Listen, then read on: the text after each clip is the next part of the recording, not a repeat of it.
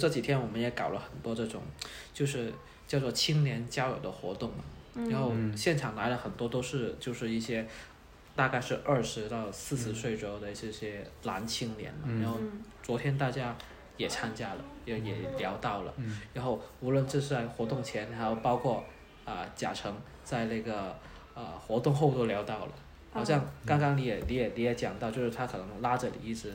对其实大家都会有其他的话题想讲，嗯所以其实主要是你们就是在参与这种的活动的时候，你们的观察是，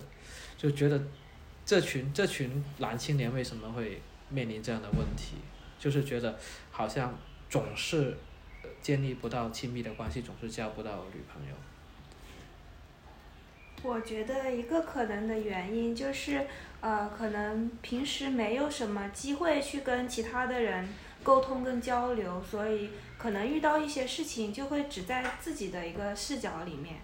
就是比比方说像男性他看待一些问题，他有一些自己的视角，但是可能，呃，他在亲密关系的沟通中，他就会有一些嗯既定的观点，但是其实呢，如果换位思考。那个女方她的观点也许是不一样的。但是很多的女性其实，我们也说，就是可能男生跟女生都会带着自己自带一些观点，就是去走进亲密关系里面。但是好像女生就没有那么受限，好像我们去参与这些活动的时候，我们也会觉得，女性就是在这个年龄段，她可能觉得没有问题啊，就是我不会觉得现在建立不到亲密关系是我的问题啊。但很多的男性，你不你不会觉得他们经常会觉得是我有问，所以不管他们愿不愿意改，他们就真的是觉得，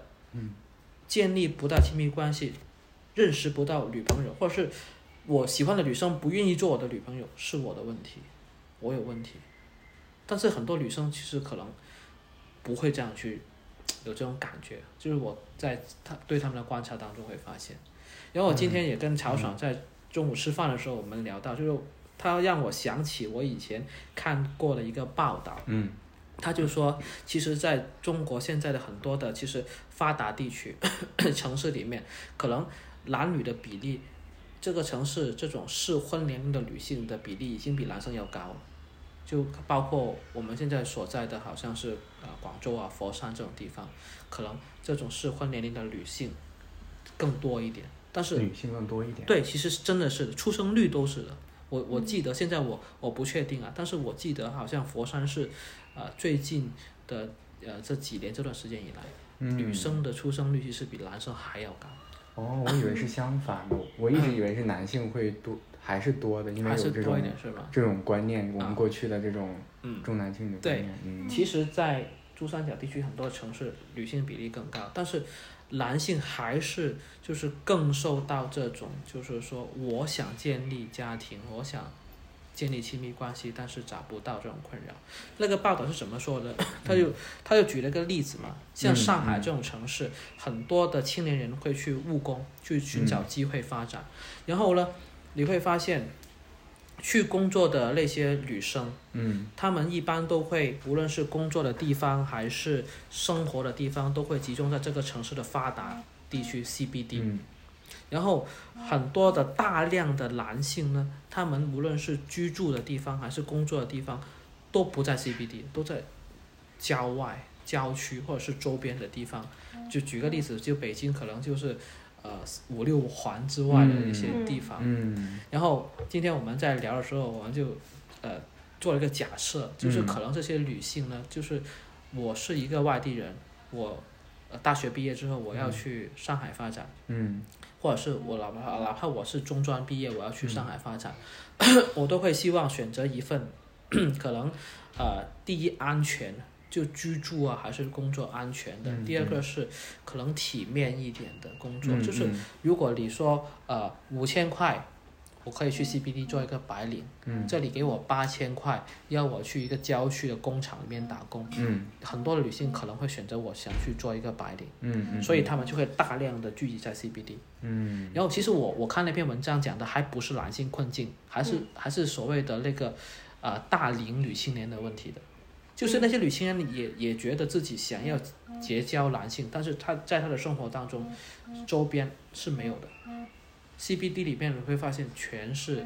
整一栋写字楼，可能女性的比例会更高一点。然后男性呢，哪怕他的收入很高，我们知道就就算是有一些私企啊、工厂啊，其实嗯男性的话收入也很高的。嗯嗯然后但是，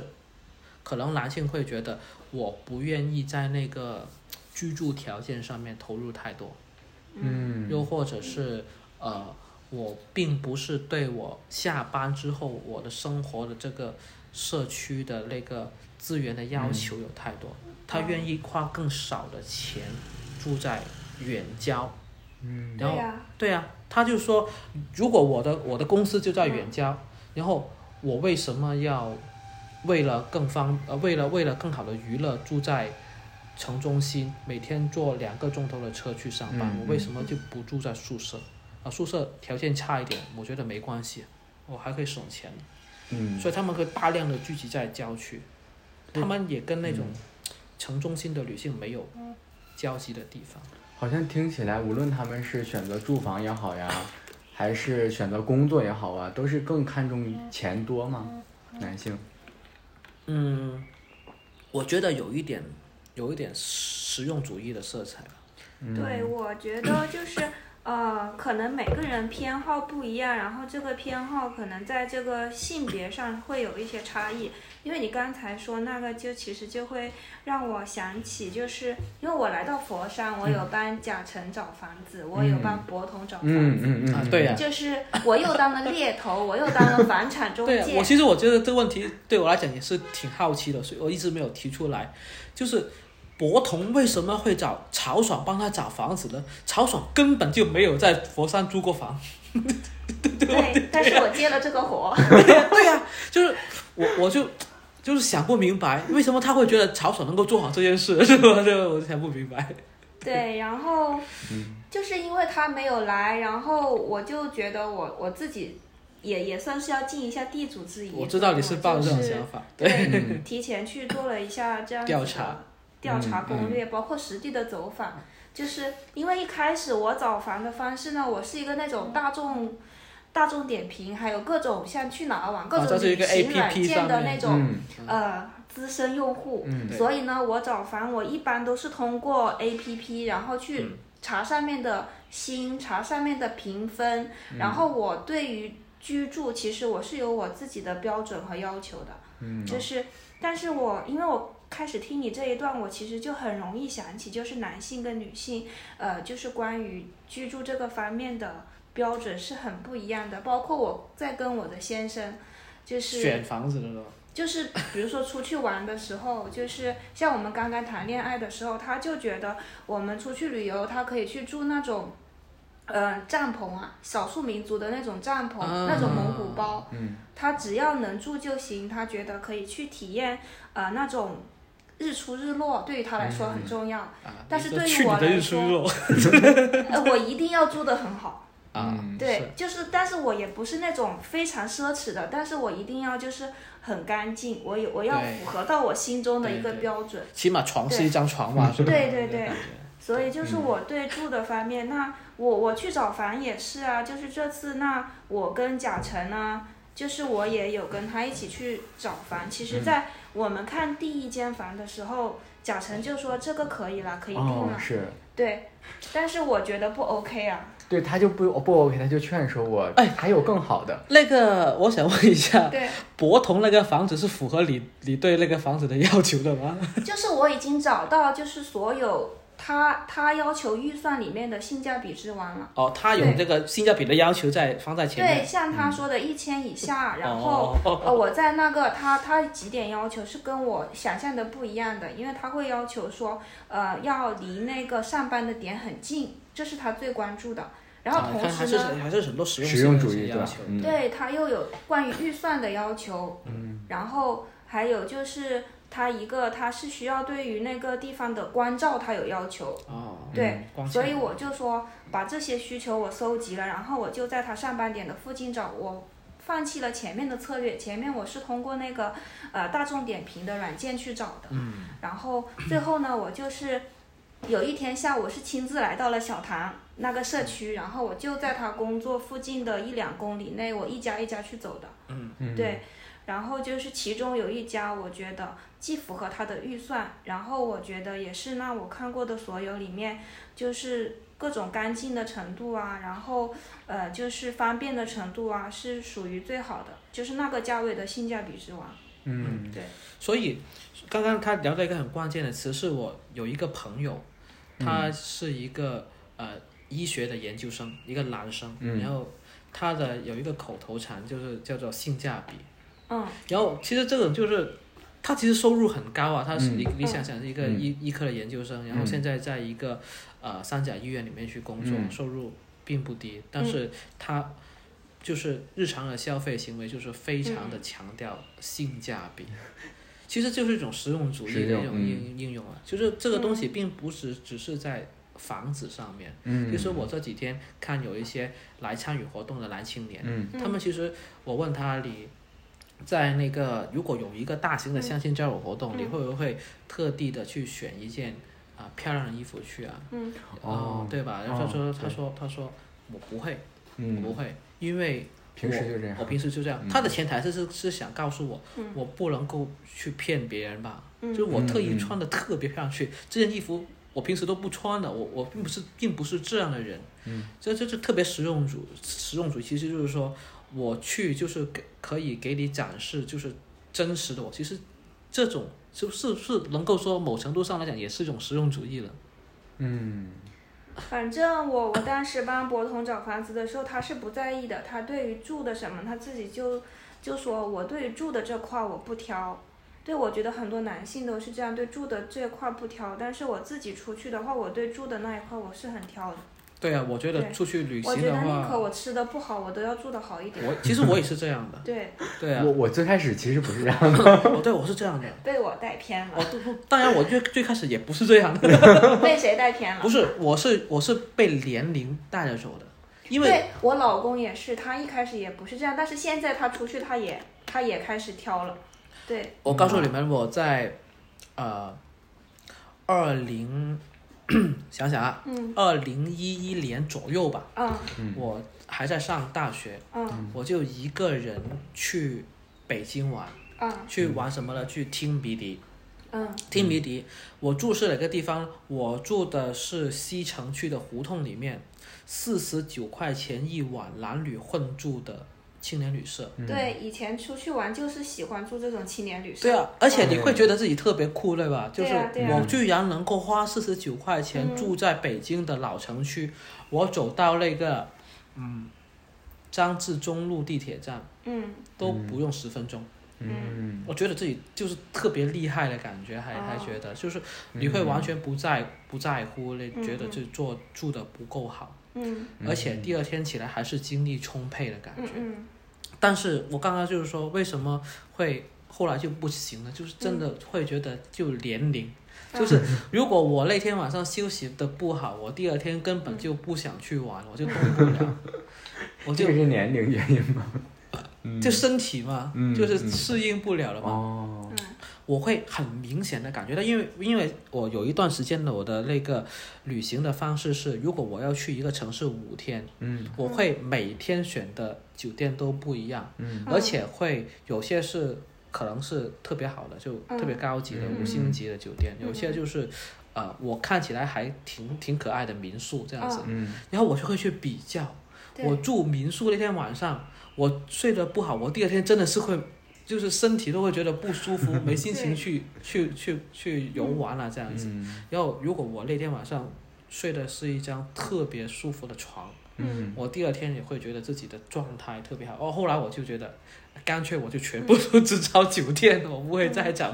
就不会相信可爱的民宿了这样子。嗯就嗯，这种，其实我觉得是年龄年龄决定的。是的，我觉得可能确实有很多的因素影响。对。然后呃，你刚才说说的就让我想到就是那个呃。好像实用开始，我们说到的实用主义，还有这个性价比，它好像是有一定的标准，但是主观体验它是非常的呃独特的。就是因为比如说我在有些地方，其实我也会呃追求一些性价比，但是在有些地方我就不会，就是呃，比如说呃，我有的时候呢会跟我的嗯朋友去互相吐槽啊，最近很穷啊，要省这点钱花。嗯、但是如果我省的话，我可能会省那个吃饭的钱，但是我每我每个月还是会花很多的钱，就是在喝咖啡这件事情上面。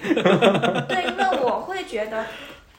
我有的时候就是买一杯咖啡比我一餐饭的钱还要贵很多，但是我觉得那个体验对我来说就是非常的重要。嗯哎，这个其实是有一点，每个人可能都有一个生活当中的所谓的核心体验，我是对不不愿意嗯放弃的。就是它不仅仅是一个看上去那样子的东西，它会对我有一种心理价值，这个心理价值对于每个人来说是很不一样的。对，对，嗯就像然后我像像我买书一样，啊就我很对穷，对啊，我我我可你能还要去实体书店买吗？呃不去实体书店，不去实体书店，但是我觉得我很穷，嗯然后我会觉得嗯呃哎呀，已经是穷到我都觉得不想出去嗯外面吃饭了，嗯然后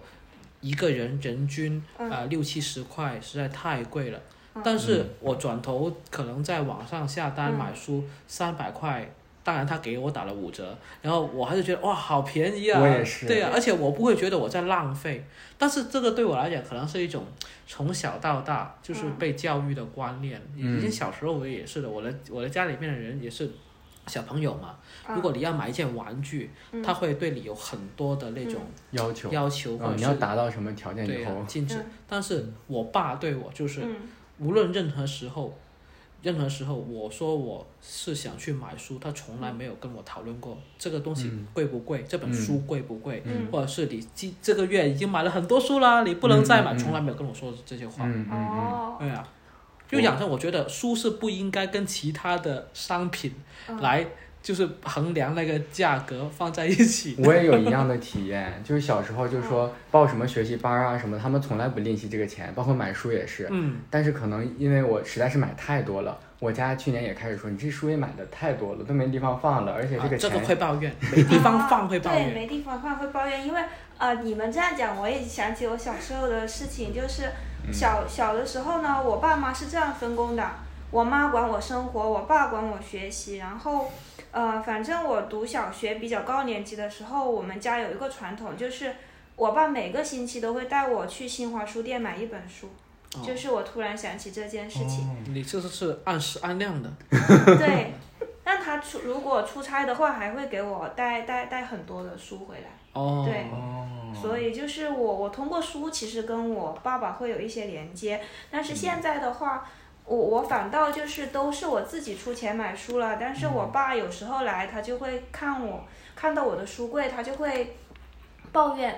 他抱怨呢，其实也不会经常抱怨，但是抱怨过那么一两次，他就说你买这么多书，你这些书连封皮都没有拆，因为像之前小时候那些书是没有封皮的，现在我们对买一对对对。本书都有一个那种塑塑塑封封壳嘛，会被发现没看过。 对，他会发现我书里面可能有四分之三、三分之二的书都是这样，完全崭新都没有对看呀。，过啊我也是所以这种就是我确实有一段时间会也会就是像你们提到的陷入这种好像买书如山倒、读书看如书如抽抽丝这种，嗯对，其实我就会挺好奇，就是嗯，买书好像会有一些特别的意义在那里面，就像去喝咖啡一样。是的嗯就对对对，个人来讲有特别嗯意义。对，对，像你说每天喝花二十多喝咖啡，那我对我来说就不太可能的。今天那个咖啡我有大王卡，才十块钱，但它有点酸，我都觉得这个钱花的好冤。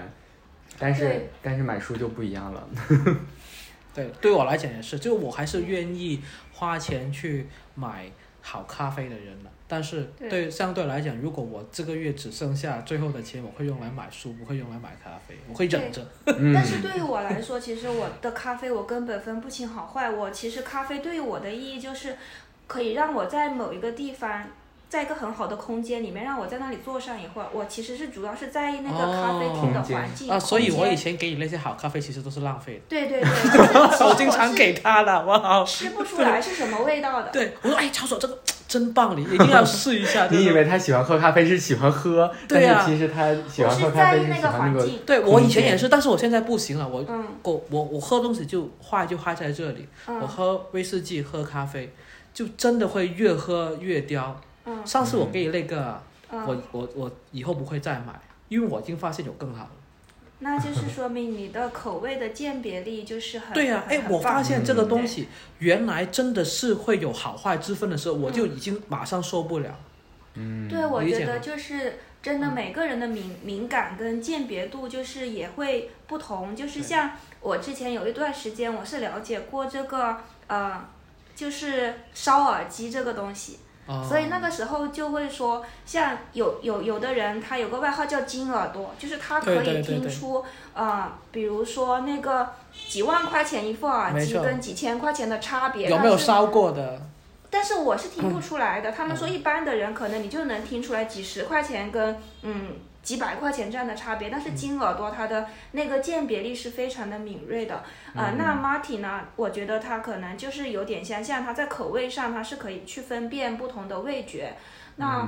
那我的话可能就是在环境上会特别的敏感。所以其实 嗯你你会给那杯咖啡赋予很多的那种，就是真的是饮料以外的那种意义，或者是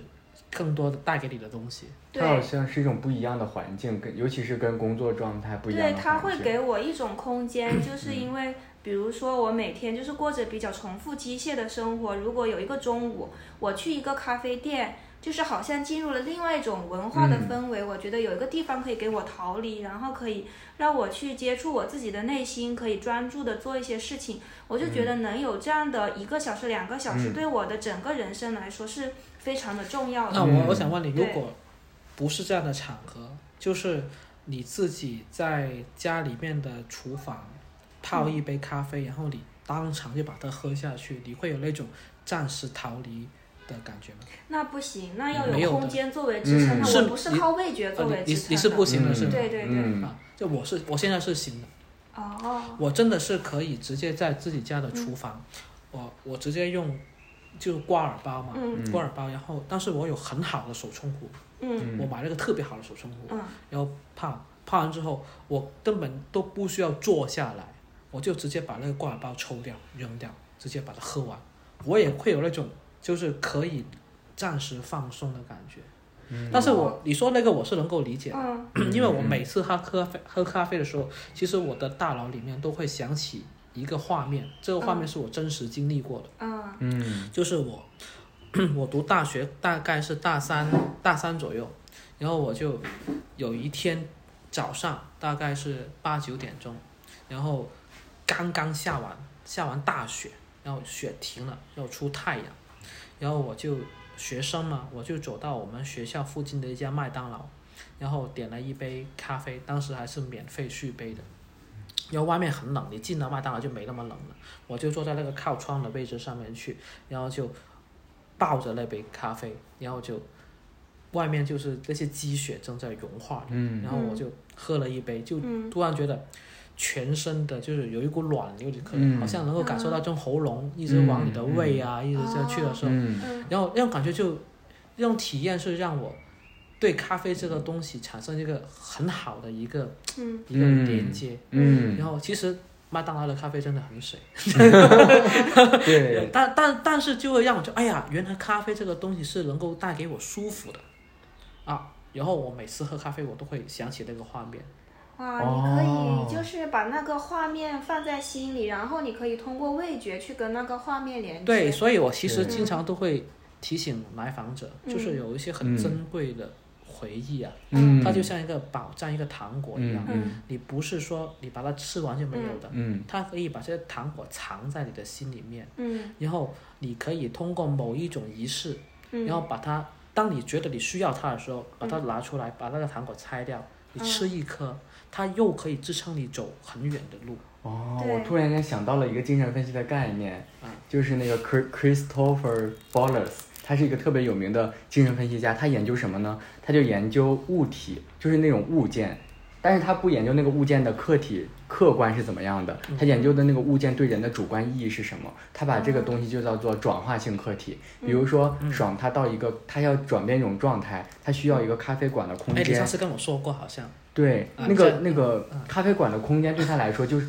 可以通过这个物体，它就转化成另外一种状态。所以一个人他要转变自己的状态，不一定是通过自己内在发生什么改变，而是可以通过外在的某一些物件，嗯，然后通过这个借由这个东西进行一些转变。包括你说的那个咖啡，对你个人而言，那就是你的一个转化性的一个课题。那如果这样的话，这个转化性的课题，嗯，如果那个人能够把这个，就是等同于等同于一个案件一个仪式嘛。嗯，如果这个嗯仪式、这个案件它能够发生的条件其实相对来讲少一点，嗯，或者是更容易一点，嗯那我嗯嗯就能够获得的那个机会就会大一点，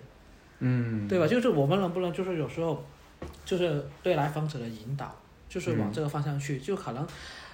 好像曹爽说的，我一定要有一个相对来讲比较长的一个休息的时间，我才有可能走到街口的咖啡馆。嗯嗯，嗯嗯才能够坐下来，而且我至少要有三十块钱在身上，我对才能够 点上一杯咖啡。 就是，哎呀，这个仪式的激活就成本太高了。对，哎，如果我我只需要一杯咖啡，我不管在哪里，我只要喝下去，马上能够激活，哎，那个成本就低很多。对我能够获得的支持就会，就简单点就是会便捷很多，嗯，特别快餐。 我我感觉你又在用这种实用 主义的，这是男性跟女性的区别你。看，这马体但你是啊送了我一个挂耳的那个，然后我真的把它放在我办公室去泡，我嗯可能会喝到友谊的味道，但是我还是需要在一个咖啡馆才能激活那个安静专注的味道但。是我是想到有一个来访者，如果他告诉我，嗯哎，我生活当中你说起这个，我确实有一个仪式能够让我感觉到舒服嗯的，就是我只要每次去一个嗯啊、呃某某五星级酒 店，他就一千块钱一那晚不的就，是你吗？对， 那不是我，那睡只要睡一天，嗯我就觉得所有的问题就好像可以暂时放下了，嗯，但是没用啊，我不可嗯能一、一一觉得 emo 嗯就去啊，对不对？对对对那就说这个仪式成本太高了，对我知道能够激活，做不到。嗯，对，就是那。嗯，就我是想讲个话，嗯这里就是我觉得确实是可以去尝试和探索的，就是说找到一种自己既能够去实践。然后也确实能够去创造一些美好体验这样的一嗯种方式。那马挺说的让我想起什么呢？其实我一度是非常的向往去台湾的，嗯因为就是不管那里的人文氛围还有自然景观，我都觉得我到那里，因为我去过西藏了，我觉得去台湾可以激活另外一个我自己。嗯，啊但是呢，其实我是没有条件可以去的，就是包括我现在就是、嗯各种呃的各种限限制嗯制是没有办法可以去，但是我我会很向往那里。嗯，但是呢，比如说我通过一些简单的方式可以激活跟那里的连接，那我可以看一些跟那个有关的一些电影，听一嗯些有关的音乐，或者说看一些台湾的一些作家的作品。那我最近呢，我就去了一个地方，我可以把它想象成台湾，就在我们佛山附近那个江门的上下川岛，我就会想象我自己就在台湾的那个垦丁。对，哦，天我没有，哦我没有之前没有想到说，通过两三个小时的车程，我是可以转换这个台湾这个课题的。对，我不知道我说的有没有有点像吗？挺说的那样的方式。对呀、其实就是通过，其实我我我知道的，其实对就等同于通过某程度的想象力，其实是能够补，就等同于我 在对厨房喝的咖啡，其实对我就是用想象力来补完了嗯他在咖啡馆的体验而已嘛。对，嗯，那我想起来，我有一个朋友，他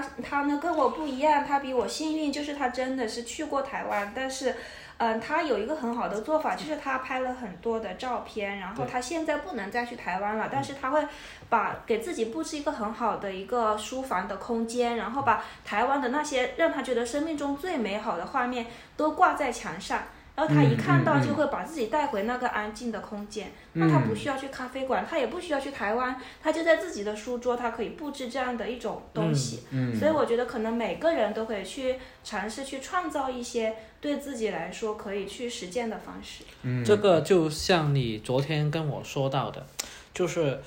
其实包括你在内，我身边也有很多朋友，平时之前呢、就二零一九年之前都是很热衷于出国旅行啊，对就是嗯就是去很多全国各地的嗯地嗯方，嗯，然后他们就一直在跟我吐槽，就是可能国内的很多的旅游的设施啊、景点啊，嗯达不到他们的预期，就是很嗯少去就是国国内的这些景点的。对，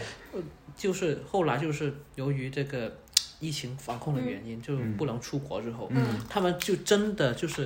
一开始是有点被迫吧，嗯就就就是体验就是我们周边的这些城市的这嗯些短途的旅行，他们以前他们都瞧不上的，对，以前就经常嘲笑我。嗯就两个小时的车程也叫旅行那种，嗯就是嘲笑，就是开开始体验的时候，他们也会发现，嗯也能够带给他们就是关于我对于远方的这种渴望的这种慰藉。哦。对，我突然间想到一个作家，他嗯写诗，他写了好多关于欧洲的诗，嗯但是他从来没有去过欧洲，哦就是木心，嗯他写的诗特别美，但是呢，他都是想象出来的。他在想象，但是我觉得这种想象力是需要一定的训练的。比如说，他之所以想象成那样的法兰西、那样的英格兰，是因为他阅读了很多大量的阅读的大量在地在那个地方的人写的关于那个地方的体验。嗯他通过文学进行一种世界的漫游。哦嗯哦，我这样这样听起来，我觉得想象力也是一种很很重要的一个一个能量。对，比如说你能对想象出来台湾的样子，借由那个那个上下川岛，对，对，这个就是需要一，如果你是需要想象力，但是 Martin 刚刚说的那个喝咖啡就不是，他的他是借助想象力的，但是他的想象力是基于真实的真实过去的体真实验，体验，对他不是完全凭自己的想象力去创造一个世界的。对，